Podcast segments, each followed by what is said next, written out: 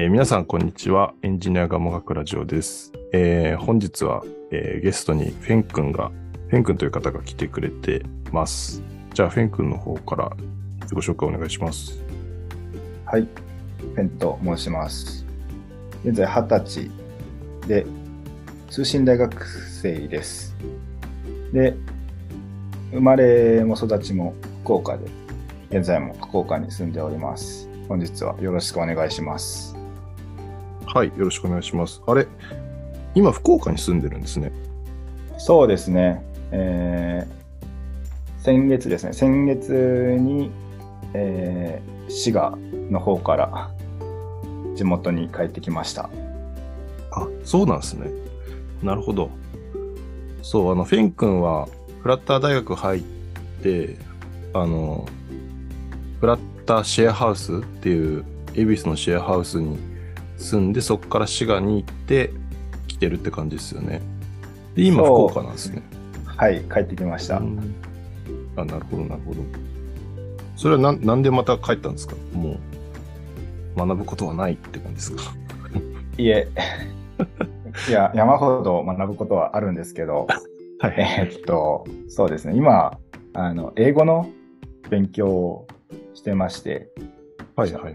来月からフィリピンにおお。語学留学行くっていうのを決めて、その、滋賀から一旦、あの、準準備のしやすさ的な部分を見て、一旦福岡に帰ってきました。あ、そうなんですね。はいあれ、福岡ってどの辺なんでしたっけ？ちなみに。あの福岡出身なんですけど。そうですね、イメージの悪い北九州ですね。はいあ、そっかそっか。北九州か。イメージ悪いかわかんないけど。まあ、ロケットランチャーがある北九州ですね。そうですね。ああ、なるほど。え、市内ですか？そうですね、市内です。ああ、市内。なるほど。私もバンドやってた時に北九州結構なんか、あの、福岡に住んでない人よくわかんないと思いますけど、福岡市と北九州市って結構なんか、近いようで遠いですよね。ちょっとあるっすよね。そうですね。車で、1時間ぐらいですね。うん上乗っても1時間とか、上乗ったらもうちょっと早いか。まあ、うん、1時間ぐらいかかるか。かかりますよねあ。りますね、はい。そう、ちょっとした遠征みたいなので、小倉のライブハウスとかよく行ってました。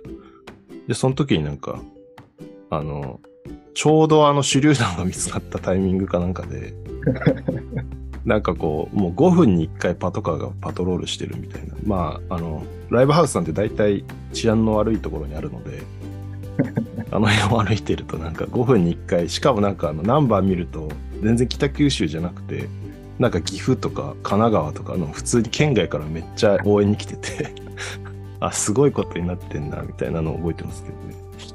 これが北九州の日常です。いや、え今そんな ないでしょ、別に。今そうですそこまで。ね。はい。つい先日、その友人と小倉夜まで、はいあの一緒に飲んだんですけど、そううんなんかそういったサイレンは、サイレンの音はちょこっとしか聞いてないです。ちょこっとは聞いたんだ。なるほど。ずっと鳴ってるわけではないです。まあまあまあ、そうっすね。ああ、そうか。じゃあ戻っちゃったんですね。なんかもともとその、フラッター大学入ってから、そう結構なんか、スパン的には短かった。あの、まあもともと北九にいて、東京、一旦だって東京に来たってことでしょ？そうですね。フラッター大学に入ったのが去年の3月頃でして、はいはいはいでそこから5月ですね。5月の頭にあの東京に、東京の恵比寿に引っ越しまして、で、約4ヶ月ですね。4ヶ月ほど東京に、えー修行に行って、その後、昆布さんのラジオでもあったように、滋賀のフラッター別荘に移り住んで、サウナ建設やったり、筋トレしたりと、いろいろやっておりました。ああ、なるほど。え、結構3月に入って、5月に、ですごい、すごい行動力ですね。そうですね、今思えば、あ、やってんなって頭おかしいなって。まあでもそれはやっぱり、フラッター大学のあの、うんオフ会が大きかったかなと思あ、ってまして。福岡だったやつですか？そうですね。その、入ってから、1、2週間後、はいはいはい。福岡でオフ会があるよっていうのを言って、うん。正直、怖かったですね、最初は。怖かったんですけど、まあ、行ってみよう、みたいなはいはい。感じで、んノリで行ってみて、で今も、そうですね、今も、その、関わってる人たちといろいろ出会いがあって、はいはい。まあ、それのおかげで、その、東京のシェアハウスに行こうっていう、その気持ちが強くなったというか、なるほど。なんかそれは、どういうモチベーションだったんですか？やっぱそのフラッター学びたいみたいなモチベーションが一番。そうですね。はい。その、うん当時、まあ1年前なんですけど、まだ全然コードも書けるレベルじゃなくて、状態管理、状態管理もまだ分かってない。まあまあ、そ、それはそうですよね、そう最初は。そんな、さそんなレベルから、はいまず、東京のシェアハウスに入って、そうですね、ひたすらコード書いてっていう日々を送ってました。うん。え、大学2年生ですよね、今ね。今は3年生です。あ、今3年生。あ、でもそうか、当時2年生で今3年ってことそうですね、はい。なんか結構、最近多いんですかね。その大学の2年生、1年生、2年生ぐらいからもう、なんかそういう学びたいみたいな感じでプログラミング学んでる人なんか多い気がしてて、そんなことないかな。多いんですかね、そその、多くはないか。多くはないのか。ただ増えてるんでしょうね、やっぱり最近の傾向といいますか、どんどん。そうっすよね。いや、すごいな。その、で、なんか、別ス、別荘じゃないや。フラッターのシェアハウスで結構、がっつり、それはな何をしてたんですか？普通に勉強してたっていう感じ？なんか案件やってたんですか？そうですね。あの、まず、最初はですね、フラッター大学の共同開発というプロジェクああそうかそうトか。ではいですね、それで、あの、シェアハウスに住むメンバーのうん。方に、あのビシバシ鍛えてもらいながら、はい。あの、アプリを作っていまして、で、7月の頭、6月の末ですかね、末あたりから、あの、引き継ぎという形で案件にジョインしました。おおすげえな。え、それなんかもう普通にお金もらってた感じですか？ちゃんと。そうですね、はい。え、お金も7らってます月？し ?3 月に入会して7月にはもう案件取ってたってことですか？そうですね、はい。めちゃくちゃ早いですね、それは。それフリーでか？フリーっていう個人事業として取ってるってそうですね、はい。おすごいな。すごいですね。5ヶ月、7ヶ月ぐらいですかね、フラッター始めてから。はいはいはい。まあサポートがあるとはいえ、でもそれは割と早いんじゃないですか。そうっすサポートあるっつってもね、なんかね、別に一日中できるわけでもないだろうからね。その教えてくれるっつってもね。そうですね。うんうん当時は、その、一人、一人ですね、一人でずっとコード書いてて、うん。はいはいはい。いろいろと、やっぱ、精神に来る ところも結構ありましたね。あ、本当ですか？で、どういう、あれですか？わからなすぎてみたいなこと？わからなすぎてっていうよりかは、なんていうんですか、自分の中でゴールが、なんか、決まっていなくて、おうなんかひたすら、なんかマラソンで走ってたみたいな。ゴールがない状態なのに、なんか、ゴールもないところに向かってずっと走り続けていて、うん疲弊して、なんか自分で倒れていったみたいな。そんなイメージです、ね。あそんな感じだね。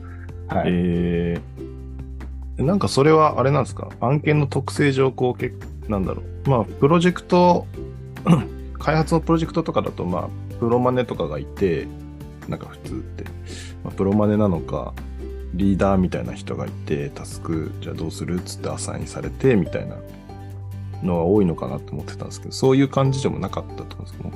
孤軍奮闘って感じ。そうですね。プロジェクトマネージャーはいたんですけど、はい。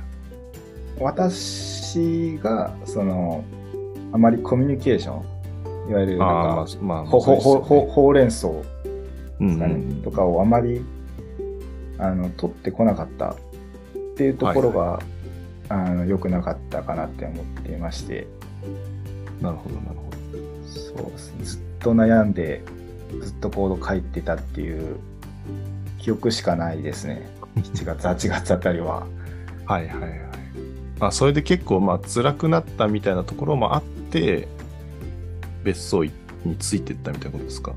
それはまた別なのか？まあそうです。それも一つの要因ではあるんですけど、うんそうです。まあ、実際案件に入っていろいろと学ぶこともありましたし、はいはい。そうですね。フラッター別荘にまた行ったっていうのもまた変わってくるんですけど、ああ、また別の、全然違う理由なんですね。どういうあれなんですか？理由的に。確か、まず、うん。なんていうんですかね、開拓ですかね、開拓をしてみたいっていうのがありまして、フラッター別荘自体が、その、すごくあの荷物があの散乱してるみたいな状態、はい。ああ、そうか。先に昆布さんが一人で行ってたってこと？ええっと、そうですね、移り住む前に一度、あの行ってるんですよ。あ、かそうか。後から行ってんのか。なるほど。で、一旦その、どういったものなのかっていうのを見てるので、うんうん。そっからですね、そで、あの、滋賀に行ってみたいなっていううんうん。気持ちになって、で、そうですね、9月頃に、第1住人として滋賀に移り住みましたね。ああ、なるほど、なるほど。そこでまあ、サウナ作ったり、そうですね。筋トレしたりしながら、まあ、そこでも案件やってたって感じですか？そうです。い。最後の1ヶ月間でしたね、それが。うん。なるほど。ですあ、それ同じやつなんですか？そうですね、案件自体は、あの、3ヶ月ほどうん、うんやってました。なるほど、なるほど。で、まあ、いろいろ、いろいろというか、そその後は、フラッター別荘でも、また別の案件やってたりしたんですか？いえ、特に案件はしていなかったですね。あ、そうなんだ。はいうんえーっと、ずっとフラッターのコード書いてたり、はい、サウナ立ててたりみたいな。はい。なるほど。いや、いいっすね、でも。サウナ、あの、まあ結構昆布さんとの中でいましたけど、面白そうだなっていうそうですね。感じでしたね。それでまたなんか、なんでその、海外進出みたいな話につながっていくんですか？フィリピン。ああ、そうですね。きっかけというか、なんだろう。結構前の話して、あんまり覚えてないんですけど、はいはい。あんまりなんか日本で、あのー就職したくないなみたいな、よくはい根拠も、根根拠もないことを言って、はいはい。それですかね、それでなんか海外の案件だったり、会社だったりで、あのー生きていきたいなみたいな。ああ、なるほど。でその、な、そっから、そうですね、そっから英語を勉強してその、あ、すみません。なるほど。その、就職、日本の企業は嫌だっていうのは、その、どうしてですか？なんでしょうね。そうですね。なんか日本の企業に就職して、なんか自分の求める生きがいっていうんですかね。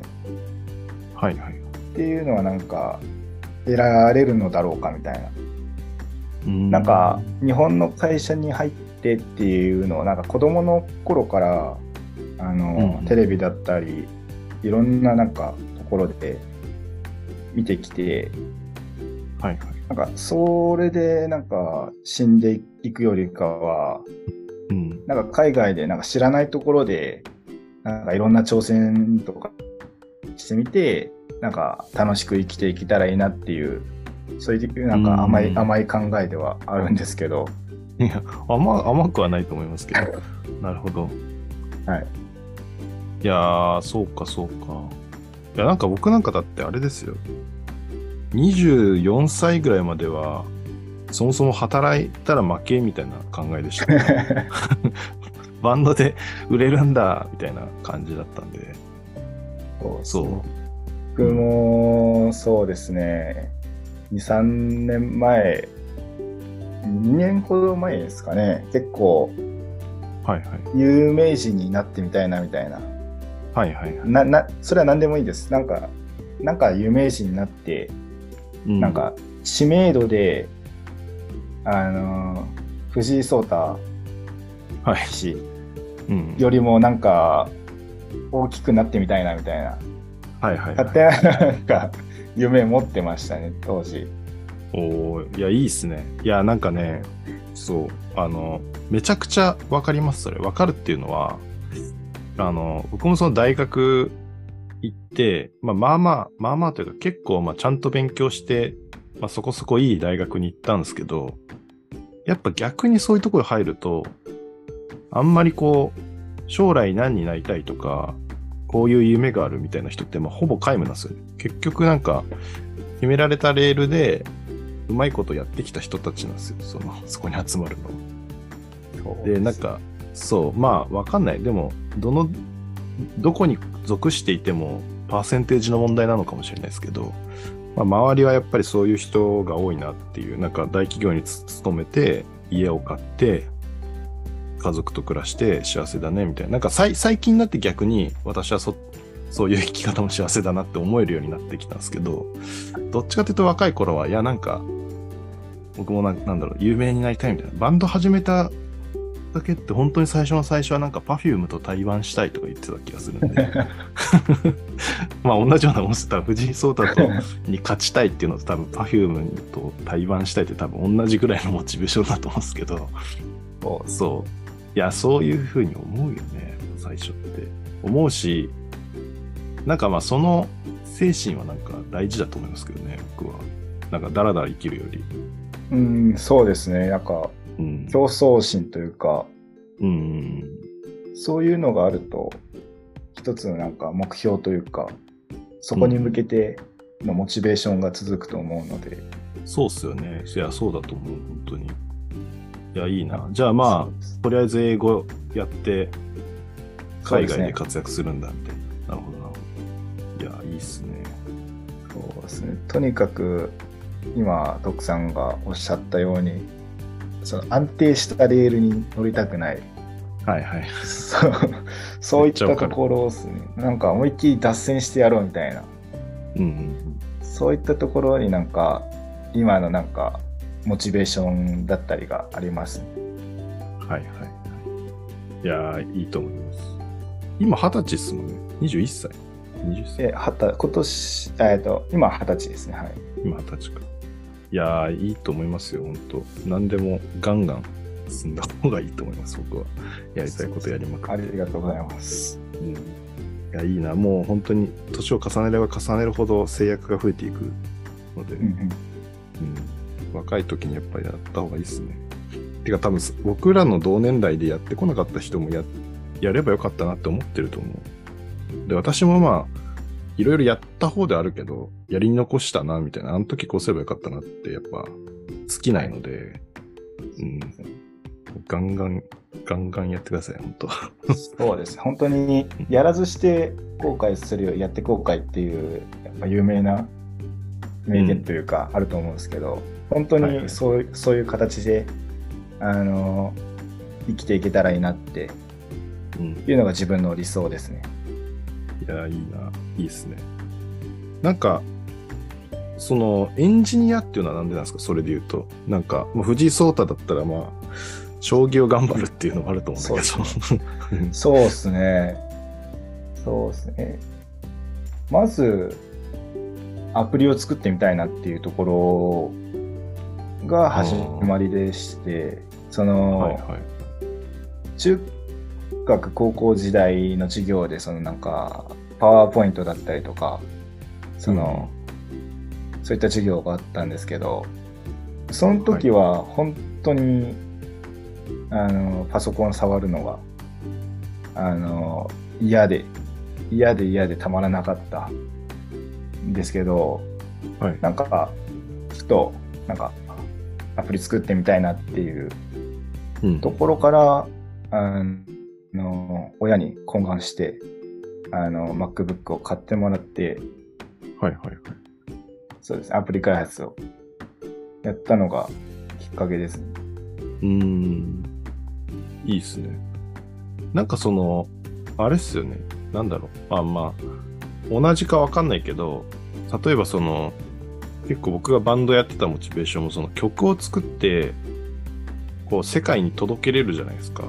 あー、なんか、なんかそう、近い、近いですね。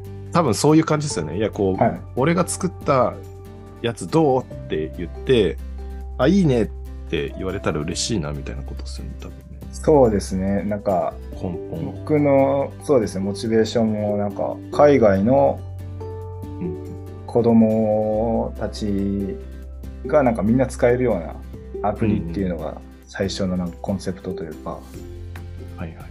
ただやっぱりいろいろと学んでいくうちにその実現がそのどれだけ難しいかっていうのもやっぱ目に見えてくるんですけど、やっぱりその目標は最終的には叶えれたらいいなって思います。はいはいいや、いいっすね。なるほど。じゃあなんか、どうなんだろう。エンジ、なんだ、海外で働きたいっていう感じなんですか？まあなんかそれは別に、どういう形態でも。なんかインパクトが残したいみたいな。そうです。うーん、なんか終始なんか 変なことばっかり言ってますけど、いやいやいやそうですね。海外で、そうですね。まず海外で働きたいっていうのは、なんていうんですかね。中間ポイントというか、はいはい。あくまでなんかちあの通過点、でかっこいい最。終そうですね。最終的なゴールはまだ先にあって、うんで、今言ったような、その、全世界の子供たちになんか、が使えるようなアプリうんが、その僕のエンジニアとしてのゴールですかね。はいはいはいはい。ああ、なるほどなるほど。いやー、いいっすね。なんか、まあ結局、そうだよね。なんかそこの欲求っすよね、やっぱね。なんか、モチベーションってね。ね。うん。多分そうですね。その、小さい目標も大きい目標もなかったら、うん、今エンジニアとしてなんかいろいろやってないだろうなとは思いますね。はいはいはい。どっちともやっぱりエンジニアとしての成長っていう目標とその最終的な目標っていう両方あるからこそうん今の自分がいるのかなって思います。うんうんうん。なるほど、なるほど。じゃあなんかその、まあ、た一応短期留学ってことですよね。1ヶ月か2ヶ月か。もうちょっとそうですね。あ2ヶ月ですね。2ヶ月でそのい一旦帰ってきてその、英語学習のまあなんか加速加速というかはいはい。効率よく学んでいけたらいいなっていううん思います。なんかそこで、その、じゃあ行った後はどうするみたいなのって考えてたりします？いやもう帰やったりばきったり感じですかね。その帰ってからまたその時また考えるみたいな。ああ、まあまあまあ。まあそうか。まあ、フェン君、あ、うん。はい。それこそあの奥さんは海はい外向け、海外の人たちに向けてのその音楽を提供というか、はいはい。でさっきおっしゃってたと思うんですけど、うん奥さんのなんか英語、これまでの英語はい。とのその関わり合いといいますか、っはいはい。ていうのをちょっと教えてもらえますか？ああ。なるほど。英語。あの、まあまあ、そもそも音楽は別にか、まあなんだろうな。さっきちょっと偉そうに言いましたけど、そんなグローバルで売れるみたいな大それた目標はあんまなくて、まあ最初は Perfume と対バンしたいっていうはい話だったので、はい。あの、そこまで大きくはないんですけど、英語で言うと、そんな、どうだろうな。でも音楽の中に常に英語はありましたよね。まあ洋楽を単純に聴いているっていうよりは、もうちょっと進んで、まあ中学生のぐらいの頃から、まあ要要はなんかヒップホップとか、まあエミネムみたいなのが、まあ、流行ってた時で、まあああいうの聞きあさって、なんか歌詞とか印刷して全部覚えてたりしたんで、あの、中二病なんで。すごいです。そうそういうの覚えたくなるじゃないですか。やっぱかっこいいとか思って。はいはい。で、なんか、そう、そこのラップから、まあ、あんなんもスラングばっかりで、文法めちゃくちゃだったりするから、あんまり勉強になってたかわかんないですけど、まあなんかそういうところから、結局自分でやバンドやってた時も全部英語の詩だったんで、それは自分で書いてたし、まああれも、うん、あれも、まあ合ってんのかわかんないですね、未だに。文法めちゃくちゃかもしれないけど、そう、自分で英語で歌詞書いてたり、まああとはまあ単純に受験勉強は一生懸命やってたので、受験英語はそこそこできるって感じぐらい。だからまあなんか英会話とか行ったこともないし、あの、TOEIC とかもちゃんと受けたことないんですよね。ちゃんと受けたことないというか、一回受けたことあるけど、はい。なんかそんなに500何点とかで別に企業に出せるレベルでもなく、そんななんか、そんぐらいです。なんか全然できない、できないっていうイメージの方が 強いですね。でもやんなきゃって思ってるけど。はい。そうですね。でも、今、僕も、その、洋楽を聴いて、あの、はいはい聞いて、それを書き出す、ディクテーションっていうやつをやってるんですけど、うん。まあ、徳さんがそのスラングだったりとかも、はい。まあ、あまり出てこない方を自分では選んでるつもりなんですけど、でも、うんその、耳はでも慣れますよね。その、ああ、まあ確かに。ま、全く意味のないスラング、その、よくわからないスラングでも、うん。英語、その耳がその英語に慣れて、で、実際聞そうっすき,、聞き取りやすくなるみたいな。うん。そう、そうっすね。それはなんか、そうですね。勉強になると思います。確かに。その、中学の時にやってたのも、結局、そういう側面もあったし、なんか、この単語と発音がまあ、1対1にはなるじゃないですか。聞きながらやってるから。まあ、それと、あの、まあ、高校の時の先生が結構まあ、いい英語の先生で、その発音とか、めちゃくちゃちゃんと教えてくれたんですよね。えで、ディクテーションとかも当時からやらされてて、で、結構発音は大事だみたいな。で、なんか単語と発音をちゃんと一緒に覚えればいいよみたいな感じのなるほどっすね。先生で、いい先生ですね。そうなんですよ。だからそう、確かに聞けるかもしれない、ちょっとは。その、やっぱ、日本教育、その英語教育あるあるで、その、うん。ちゃんとした発音で言ってたら周りからなんかガヤガヤ言われるみたいな、いうはい、なんか、なんかそういった文化がはいはい、ありまちょすね。ちょこちょこあると思うんですけど、うん。それを否定してちゃんと発音で、ちゃんとした発音でその言うっていう、言わせる先生って、とてもいい先生ですね。いい巡り合わせというか、うん、あなんかね、かなり羨ましいですね。そうああ、でもそう、そうっすね。なんか、いや、実際自分で発音するときは、やっぱ僕も恥ずかしくて、あんまりこうちゃんと やれなかったけど、まあこの単語はこういう発音だからこういうふうに、リスニングするときはこういうふうに言ってるみたいな紐付けは結構ちゃんとやってて、そうそうそう。なんか、まあそうだな。発音は、そんな、あ、発音っていうのは自分が発する時の発音はそんなにうまいかと言われると、そこは練習してないかもしれない。だからスピーキングは全然できない思うんですね。そう。まあなんか、なんだろう。まあわかるけど、どう発音すればいいのかわかるけど、ちゃんと練習してないから、スラスラ出てこないっていうのが正しいかな。福田に関しては。なるほど。でも僕はでもまだそこまでいけてないと思うんですよね。英語中高の時から全然勉強してなくて。はいはいはい。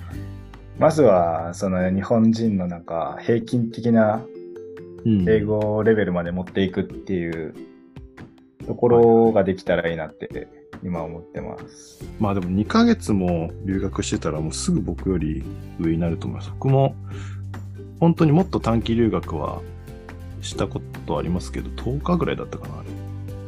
イギリス行きましたけど、イイギリスなんですね。はいそうそうそう。でイギリスもまたなんか発音違うからね。キャッスルじゃなくてな、カッスみたいな。って言ったりするから、ちょっとまたアメリカ英語と違うんですけど、そうです。イギリスもイギリスの中でもまたは発音いろいろ変わってきますもんね。ああ、そうなんだ。なんかそこまで、そこまでわかんない。そこまでわかんなかったけど。ロンドン、ロンドンなんですか？行かれたの。あ、ロンドンと、まあ、ホームステイしてたのは、なんか、ブライトンだったかな。ロンドンのちょっと西にある町で、まあ、ちょっと南の方ですね。はい。地方的には一緒なんじゃないかな、多分。そんな、と離れてないと。どうでした？ご飯は美味しかったですか？いや、なんか結局、めっちゃアメリカンなのが出てきましたよ。なんか、ああの、トレイみたいなやつにナポリタンみたいなパスタバーンってぶちまけたやつが出てきたりとか、なんか、あの、アメリカだなっていうイメージはい。でした。なんかき気持ち的には。いいっすね。でも全然、10日でも、なんて言いますか、うん現現現地でネイティブあ、まあ、と、そうだ、10日っていうと、なんか、一応修学旅行みたいな体だったんで、えーホームステイは5日間かな、確か。ホームステイは5日で、なんか前後で、あの、他の国にも行きました。フランスとか。へあフランスだけかな。うん、フランスだけか。あと、まあ、そっか、トランジットで中国一瞬降りたりとか。まあそういう感じでした。そうそうそう。で10日っつっても、だってもう、ね、飛行機で2日までかかるから、ー そっか。そうなんですよ。いずれ、そうっすね、英語も喋れるようになって、イギリス、フランスも行ってみたいですね。ね、まあイギリス、どうなんでしょうね。ヨーロッパって結構違うのかなっていう気もするけど、なんかアメリカとかとは発音、発音だけなのかな。なんかあの、なんとかセンターみたいな、例えばショッピングセンターみたいなやつが、なんかね、セントルって書いてあるんですよ。E、最後の E と R が逆になってるんだよね、イギリスって。ああ、はいはい。ああいうのがちょ、ちょっと違うなって思ったりとか、なんかそういうのありましたね。え？みたいな。あこれなんか、んこれなんだ？セントルってなんだ？みたいな、なんかのをちょっと覚えてるかな。実際でも喋れたら若干の違和感で収まるんですかね。どうなん、どうなんだろう。なんか TOEIC とかだと、なんか 4, 4, 4つの地方ぐらいの訛りで出題されますよね。あの、イギリス訛りと、アメリカとオーストラリアと、そうそうそう。はいオーストラリアとか本当わかんなかったでするけど。あの辺はへまあ、イギリスは確かに、まあ、わかるかもしれないです。ローマ字読みに近いというか、なんかまあ、カッスル、C はキャじゃなくてカなんだなっていうのだけ入ってれば、まあ、聞けないこともないかな。なるほどですね。うん。まあでも、その10年、20年ぐらい前の話なんで、あんまり、ちょっと、情報が古いかもしれないですけど、もしかすると。はい。そうです。いや、でもそんな変わってないと思いますけどね。うん、まあ確かに。勝手な、勝手な予想ですけど。エンジニアっていうか、プログラミング言語とは違うと思うんで。確かにね。そうか。え、じゃあなんかその、あれなんですか、もう、大学卒業したらいきなり海外で働きたいみたいなのが一応目標みたいなことなんですか？そうですね。まずは、まあ、卒業してなくてもですね、卒業しなくてもなんか、海外はいはい。でなんか、そうですね、就あの、案件やったり、ままたその、大学院にもうん。進んでみようかなみたいな、はい最はい近思い始めてて、そこら辺がまだ曖昧なんで、うん。まずはフィリピン2ヶ月間行ってみて、その海外とはみたいなはいところはを触れてみて、で、またなんか入ってきていろいろして、いろいろまたその時その時で判断していくっていう感じですね。あ。あ、院に行くみたいなのもあるんだったら、確かにその、まあわかんないですけど、まあアメリカで働くみたいな話だと、この前のヘイさんとの話にもあったんですけど、あの、はいコンピューターサイエンスの学位がいるみたいなのがあったりするから言ってましたね。まあい、いるわけじゃないんだけど、あった方が圧倒的に有利だったりするので、うんうんで、なんか、そうっすね。フェンクの年とかだったら確かに、あの、今何学部かわかんないですけど、コンピューターサイエンスの方に転学して、しかもそこで院に行って、しかもそこで留学するみたいなのはいいのかもしれないですね。あの、1年ぐらい、あ、でもそれドクターの人かな？どうなんですかね。院生ではまあ1年も留年留学する人はいないかもしれないですけど、うん、それ、そ、なんかね、そこでもし留学して、しかもコンピューターサイエンスでってなったら、もう多分そのまま普通に海外の企業就職みたいになるでしょうしね。うんそこで学位取っちゃってね。まあ、そうですね。大学院に関することに関しあの関するその情報とかまだあんまり調べてないんで、あんまりわかんないんですけど、うん。そうですね。そのまんま大学院に行くっていうルートを選択したら、そういった形になるんですかね。うん。かな。まあでもなんか今結構、ね、もう大学も途中で普通に起業しちゃう人とかもいるし、まあいろいろそれは多分面白そうなところに飛びついてこういろいろやってったらだんだん分かってくるのかもしれないですね。はい。うん。そうですね。本当に成り行きで、なんか起業選択、起業するっていう選択、起業するルートも、多分、いずれそういった機会もあるのかなって勝手に、うん、うん。勝手に思ってたりしますね。はいはい。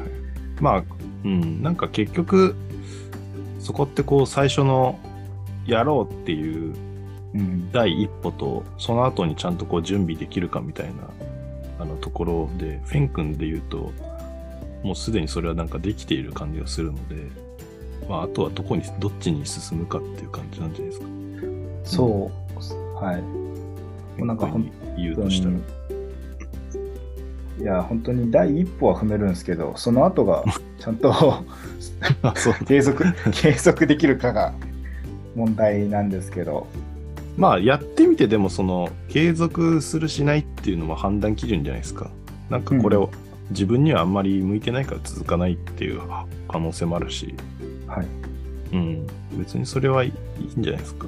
やってみて合う合わないはある。てかまあむしろそれを確かめる時期、うんうん。うん、ですよね。としてはなんかちょうど今はいい時期なのではと思うので。はい。僕は足踏みしまくりましたけど、あの、あ、これじゃ食っていけないなって気づくまですごい時間かかりましたけど。はい。ねいろいろいろんなところに足伸ばしてみて、そうっすねみたいですね。うん。いや、いいと思います、めちゃくちゃ。はい。まあちょっと時間も結構経ってきたので、はい。